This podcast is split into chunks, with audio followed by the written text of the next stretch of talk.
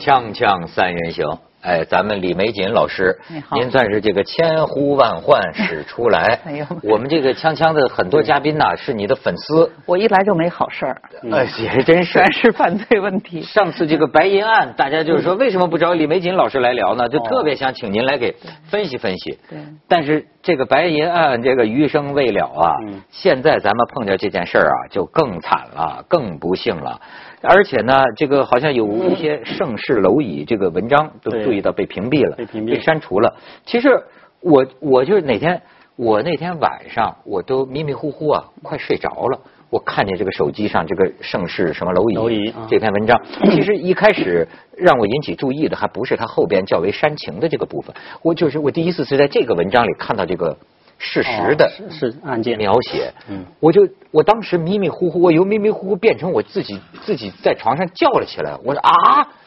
怎么会有这样的这个嗯这个事情啊？就甘肃的这个一个二十八岁的一个母亲杨改兰啊，能够用斧子把自己一个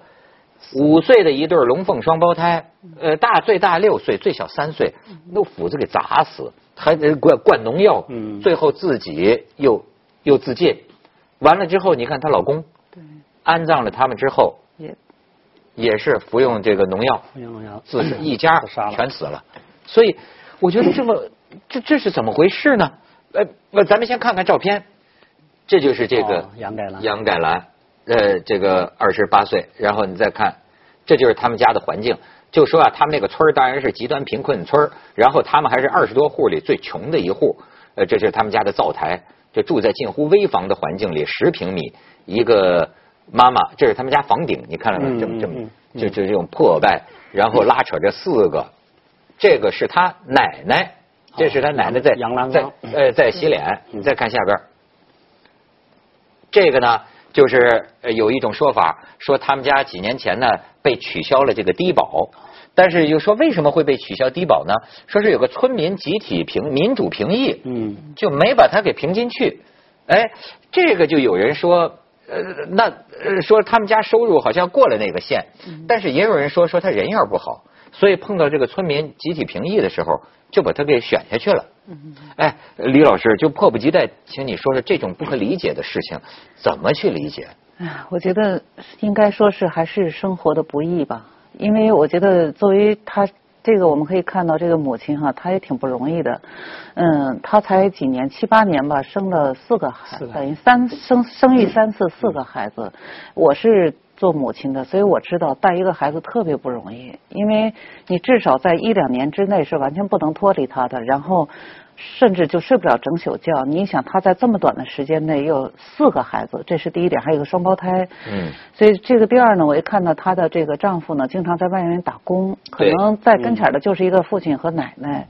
所以我觉得她的生活应该是比较艰难的。这个艰难呢，这个当然我觉得低保只是一个，就是算算她生活当中的一个方面。但是呢，就包括她自身的这个家里的这么多的孩子，以及丈夫又不在跟前儿，我觉得这一切可能是凑成了她的一个巨大的这个重负了。看了这个，我也是特别难过，因为我我我小时候也在村里面那个生活嘛，我们知道他他这种情况，在我们湖北那种地方也叫独户，独户他其实在村儿里面，假如把村儿里面的那种村民的生活也也分主流生活的话，他其实在主流生活之外，什么叫独户呢？独独门独户嘛，独门独呃他就他，因为他那个他住的家离那个村里面的那个房子隔得比较远，哦，这叫？独户。比如说我们我们一个自然村儿大概有二三十户在是在一起，但是那个独户呢，他就离这个这个这个二三十户就隔了隔了一点儿。哦。这样他基本上他就没有参与村民的生活，哦。而且在村民的眼里，他也是那种那种那种很很很很难交流的，有很难沟通的，啊对，很奇怪的。这种我觉得这种远离远离这种主流人群的这种生活，对人的心理啊，这种这种冲击都很大的。嗯，但是李老师，你知道我特别不可思议，就是就是他们不是给删除了这个文章嘛？嗯这个盛世蝼蚁，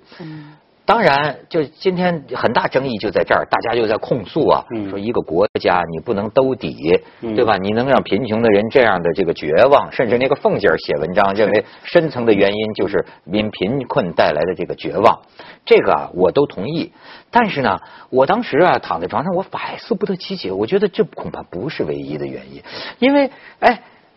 亲生母亲哎，亲生母，我我就觉得疯了，就是说。我甚至能理解，要是我要杀死他这个自己的孩子的话，我我灌个农药好不好？我什么就你怎么能够就斧子刀把孩子脑袋给打烂了？这是你觉得这个母亲这是女人能干出来的事情吗？嗯，一般像做这样这样一个行为，他应该是下了狠心的，而且我认为他这种心思应该不是一天的事儿了。也就是说，我们可以看到，就是一般情绪性犯罪有两种，一种是比较冲动的，就是当时就可能他从出这个翻译到他做这行为，大概一天之内的事儿。嗯。那么还有一种呢，他就也是一种情绪性的，但他这个情绪是慢慢积累的，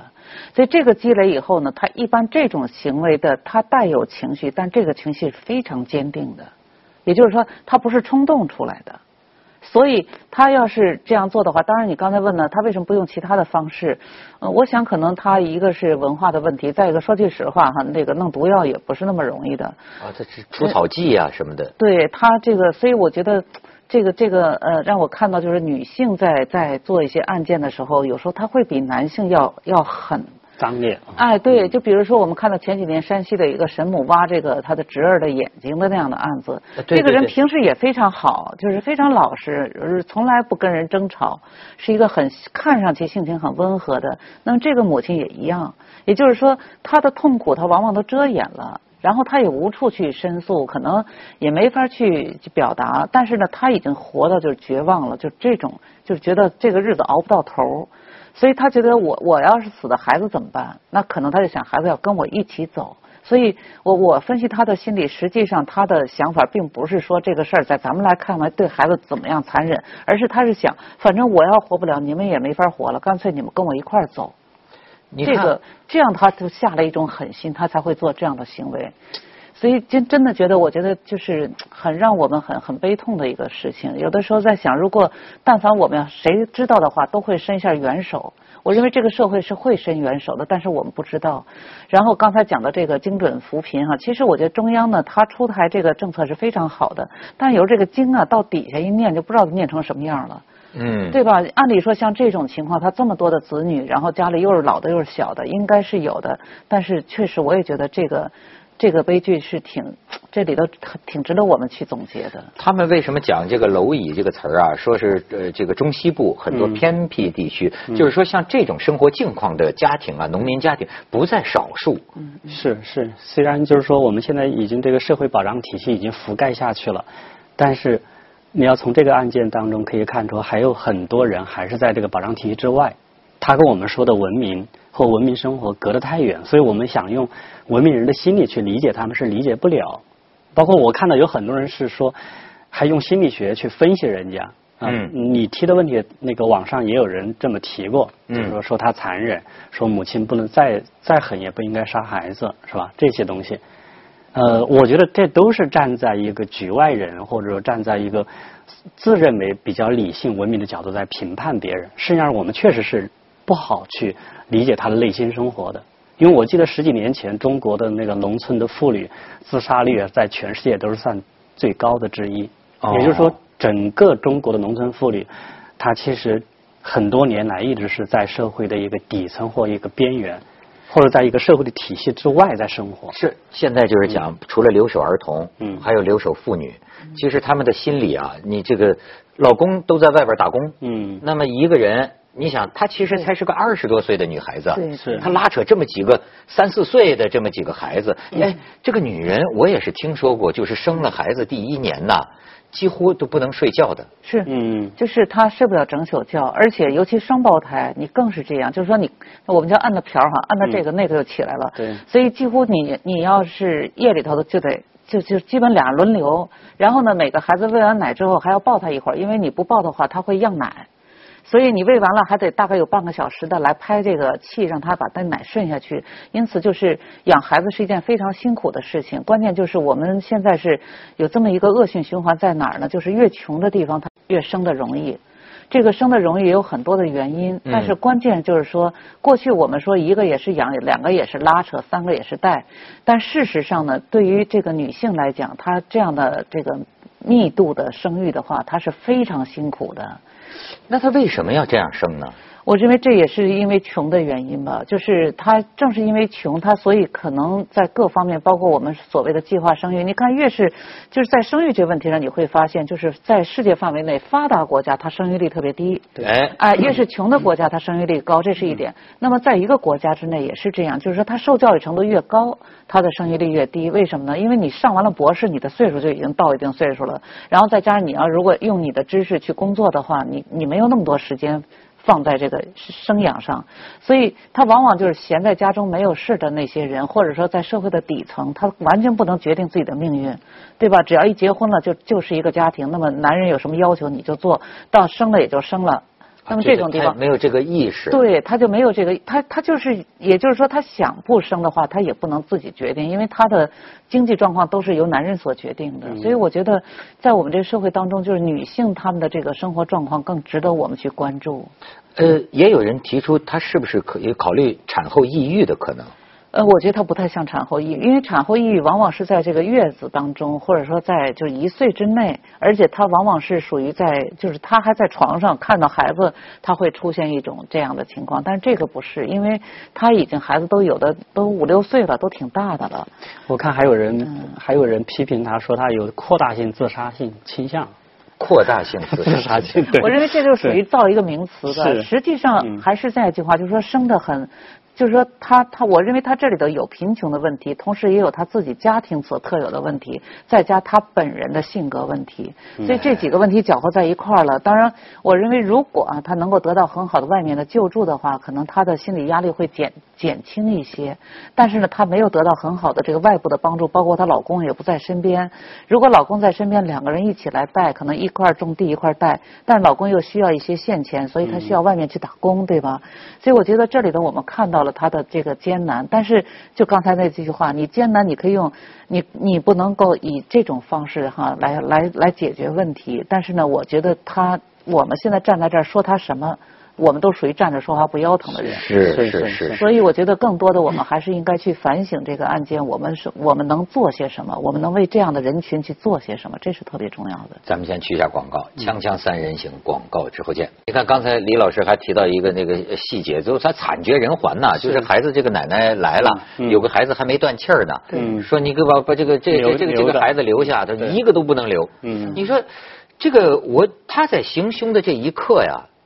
精神状态正常还是怎么说？呃，刚才讲的就是他是一个长期积累的不良情绪的一个下了一个狠心的这样一个抉择，就是这么一个结果。所以他在这过程当中，他就想，如果留下的孩子可能更会痛苦，所以他不如把他们全部。所以我觉得他这个行为吧，当然这只是一种揣测了，实际上也是有他对这个生活，甚至对对家庭、对丈夫的可能的内心的不满。那就是他站在他的角度。他觉得已经绝望，对，而且他认为他的孩子也还是会绝望。你留，不，他甚至他认为他的孩子活着也是绝望。对，我我觉得有这种。你说你，我看他那个调查，就是他是打斧子的这个钝面啊，嗯，那就是我的母亲呐，怎么能够这这个这么娇小的孩子？砸呀，砸脑子！这他为哎，甚至于就是说那天他们聊天说，你要是你是勒死也好啊，或者是什么？哎，为什么一个母亲要这么对待自己的孩子？就我们不能不能想象。在在这点上来讲，就跟他个人的性格有关了，跟他自身的心理有关了。嗯，我也觉得他这个行为代表着一种，应该是有一种。嗯，他要表达的东西，嗯，他他用的不是，就是说，作为母亲哈，应该还是不忍心，或者说，即使做这个事儿，他也要让孩子减少痛苦，对吧？减少伤害。但是你看到他的行为是非常惨烈的，所以我刚才也提到，我觉得他可能还有一点点对家庭的。不太满啊，对对，不太满意。也有人提到这个，也有人提到，甚至说跟这个刚才洗脸的那个，跟这个奶奶有关系。她老公是那个倒插门吧，算是入入赘的。入赘。还有说是不是跟村民们，就说好像没有给他评上这个低保，等等，他是不是有一种怨气在里面？这都是猜测。现在国家扶贫的那个工作组就已经进村了，就是这肯定是要调查了。对。那但是你说像这种事情，很多人在讲。你像那天我们聊天我就说啊，他没有，我们很难站在他的角度去想他是什么人。他不是跟我们一样的这种意识的人。对。比如说那天有一个就说 说，哎，如果说真是怕孩子受罪，嗯，就是说我死了，孩子也活不好。他说要叫我，其实为什么要这样呢？我要死了，就会引起媒体的关注，那国家社会就会把我的四个孩子养到福利院。给他们一个较好的一个待遇，我觉得他这个都想都没想，他哪他我就说他怎么可能想到这种？这这是对，这是我们这个可能受过教育的人，我们可能会想的更多一点，想的更完整一点。但是他在那种山坳里长大的一个人，然后他又带着这样四个孩子。我我认为就是我其实，在研究心理当中，我特别强调一点，就是说我们去分析一种心理现象，绝对不能用我们的心理去理解它。对，一定要从他的生活经历，从他的生活背景，然后他所这个整个的这个心理的发展脉络去研究它。所以，呃，应该可以看到，我们有很多，包括我到这个监所去做调研，你就会发现，就在女犯当中哈，几乎有一半的女犯都是没有文化的。他们连学都没上过，因为嗯，尤其在贫困的地方，他很多认为女孩子大了一定会嫁人的，我干嘛让她去上学？所以这是属于个人和国家的冲突了。从国家来讲，所有的女性都是母亲哈，按理说女性受教育更为重要。所以我们从理性来讲，就是哪怕就是有一个人要去上的话，我家里一定挑个女娃去上。但是我们很多家庭来讲，他是这样，他认为男的是男孩是我的传宗接代的，而女孩是人家的，所以。很多就是我们在研究犯罪当中就发现，女性往往受教育程度是最低的。她其实最后还有那个希望，希望他那个大女儿上学呢。是是是吧？什么换上新衣服？没错没错。嗯。但是这个从如果要用一句掉书袋的话，就是说我们的很多妇女她没有完成社会化，没有进入这种社会体系，所以更不用说我们站在这个地方去谈论他们，或者去试图去理解他们。所以，就李老师，我就听你刚才讲，就说女性的这种啊，好像我有一个，你也说起来也是过去年代的这么一个词儿，就是比如说歇斯底里，歇斯底里，它这个这个外文的这个原意啊，它是原来西方人认为女才会得的病，好像它的最早的词根指的是子宫，好像我记不太清，就是过去某个年代的时候认为歇斯底里这种啊是妇女的一种一种毛病。那那你我不知道这个，呃，您刚才谈到的，就是说有时候女性啊。他要是绝了意啊，他这个在手段上能够比男的更狠，是是这样。这是一种，是因为我们心理构造、大脑构造，还是气质类型？呃，就是跳出这个具具体案子来讲，就是说在人类的群体当中哈，往往就是说特别暴力的人，往往是内心怯懦的人。嗯。然后呢，往往他以一些非常的就是我们讲非常残忍的方式，他恰恰是生活当中无能的人。哎，他要有能力了，他就不用这种的方式了。所以刚才我们分析的就是说，呃，这种社会底层的，又是没有受过很好教育的，然后生活负担又非常重的女性，所以她会在做事的时候会用非常极端的、强烈的方式来表达自己的一种痛苦。这就是他就会用非常狠毒的方式了。那像比如说，好比说我们的这个法医这个角度来看，呃，也有人讲，就说呃，这个他们家的一个亲戚讲说，这个杨改兰呢，十八岁的时候有这个自言自语的现象。哦。那么，但是他的另外两个亲戚又说没有这种现象，就说考虑不考虑他有精神疾患的可能？呃，精神疾患呢是。我认为这个案件大家一看就能看出来，就是说他如果有精神疾患，他不会说在杀人之后我们才看出他有精神疾患，应该在他之前大家就会看出这人不正常来了。另外呢，他要如果是之前就有不正常，他这个行为我们看出来他还是很平静的离开家的。对。嗯，他而且他还让他一个一个亲戚那个以后有什么好吃的给他奶奶吃。对。我觉得这都是一个还是一个正常的。所以就是从他的整个行为来看，他完全是属于已经想好的。不属于混乱的行为，也就是说，我们把这种混乱的称为失常，他不属于失常行为，他完全是在他计划和控制范围内去做的这件事情。呃，所以基本上可以，就是从他这个前后来看，他没有这个刚才讲的完全是一个精神状态异常的表现，不是。要精神异常状态，他不需要把孩子领到山坡上去，他在家里拿出斧子随便砍了。就他是没有把孩子还领开，没有我不在家里头去做，然后在山上，然后最后被人发现的，对吧？然然后他四个孩子都领了，一个都不差。嗯嗯，然后每个脑袋上都砸了，所以你看他一个什么特点，就是说他整个做这个事情他是有有考虑的，而且他是有有安排的。所以我认为他不存在那那个，我觉得是一种猜测，或会不会是精神异常？我认为从他作案方式来看，不是。而且你看他最后自己服下这个对对服毒除草剂呃，除草剂呃，我觉得当时就让我觉得这个情况，就是老公看见都傻了。是她老公外出打工回来，就有一个孩子还没断气儿，抱着就往医院跑，跑到半路上断气儿了，又抱着回来，而且就说我不知道，我可我可能有些苛责哈。我觉得你看到最后，这老公也自杀了。嗯那比如说当地你一些干部啊，或者是一些救助的人员，像这种呃遭遇这么大灾难的，不得看住他一点吗？嗯人要想自杀是看不住的，明白吗？就是如果要一个人他想自杀，别人陪着陪着，你也找他也会找个机会去做这事儿的。就是说，这个自杀这种也是一个人特别的一个抉择了。所以就是你看你也看不住他，除非你能够打消他自杀的念头。那么这种要打消的话，那就不是一个他的，就是这个村里的人或者包括干部都做不到的，他必须得有特别懂专业的人。嗯，但我我认为也很难，因为我们知道人活着就是一份情谊嘛。是对，他他所有牵挂的人都没了，所以这种情况你看你也看不住，因为你也要睡觉嘛，你不能二十四小时看着，对吧？除了那个李老师说的情谊以外，那个那个李克英那个自杀还也还是证明了那个这个这个杨改兰的无望无门，生活已经没没没没有活路了。你说这种没有活路，嗯不是咱们所理解的，他不会饿死，他不是、不是还不至于，对吧？嗯，那么是一种什么呢？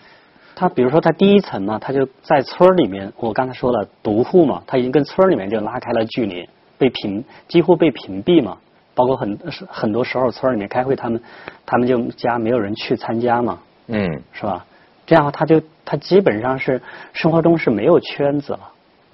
对，你看李老师，就你刚才讲的，咱就即便不说这个呃呃偏远农村里的妇女，即便是今天城市里的，咱就说一个八零后的年轻的妈妈，她有四个从三岁到六岁的孩子，然后没有人帮她，嗯她一个人在十平米的房子里，每天，你说她是对对会啊，就是我自己虽然就一个孩子，我记得我当时带孩子大概有两三个月都在我自己就是自己来带哈，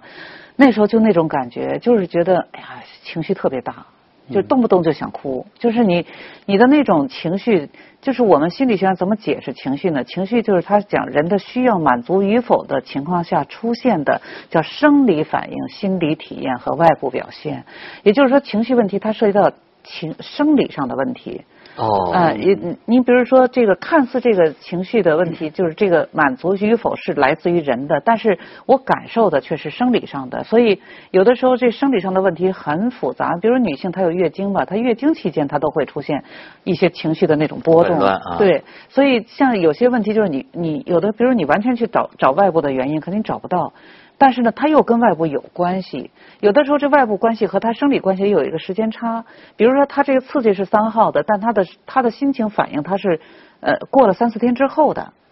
啊，有的时候，比如我们生活当中也是这样，你经历一个事件，你当时没事儿，可是过了一段时间以后，突然觉得一下就情绪低落的，自己不知道为什么提不起来了。嗯对所以他这些都非常复杂的。然后，所以我讲这个女性，她一定是经历过生活当中很久的这样一个一个挫折感，这个挫折感让她慢慢积累起来了。因此，我们看到这个，包括这个政府对于这刚才讲的她这个贷款的问题，我认为这也是一个算 算一个稻草吧，就是压倒她的一个稻草。对但事实上还有很多她生活中的一些负担，我们我们现在可能没有看到。所以说这个没有盖房子，也是我觉得也是也是一直被村里面议论嘛，因为村里面人都其他人可能都盖盖新房了嘛，只有他们还住在那个地方，这个本身在村里面都比较受歧视了。这个压抑就对他来讲，我觉得已经不是说很生活很苦的问题，是他完全找不到改善的路径。锵锵三人行，广告之后见。李老师，你还关心就说这种地方的妇女生育控制的问题？对，其实跳出这个案件啊，我在研究犯罪当中经常会看到一类现象，就是有些家庭吧叫生而不养。嗯，这个生而不养的原因很复杂，但是呢，多数情况下还是跟贫穷有关。那么，我就觉得我们社会是否可以考虑一个政策，就是以这个通过养老的这个待遇来控制他生育？也就是说，如果你能够计划生育的话，哈，比如说国家让养两个哈，嗯，你你两胎之后呢，我你要控制的话，你等五十五岁，我给你比较高的养老费。啊，这样的话呢，他就能控制了。因为这个社会现在我们会发现，就是越是穷的人，他生的越多，而这个多呢，会带来什么问题呢？就是增加他本身生活的负重，然后还有一个问题，孩子受不到很好的教育，会造成一个恶性循环。所以呢，我觉得这种就是我们应该通过养老来控制生育，把这个就是穷困地方呢，就当然孩子的这个，如果你按计划生的话，国家也要要给孩子一定的补贴，让他能够就是很好的去受到教育。这这个也就抓两头，一个是孩子的教育，一个是老人的这个养老费。我把这两头控制的话，你青壮年时候你自己去挣，对吧？那么通过养老费来控制生育也是非常重要的。你你在农村待过，你你你觉得是不是很有必要？李老师说的这个很有必要。在这个之外的话，我觉得那个城里的这些 NGO 组织啊，或者公益组织，也应该更加深入的去做这些工作。包括这件事儿出来之后，很多人还反省，为什么那个免费午餐计划，还有对这种对这种所谓的弱势群体的这种这种一种一种一种接接触没有到位。中国穷困地区的这个社会保障和支持太差了。是。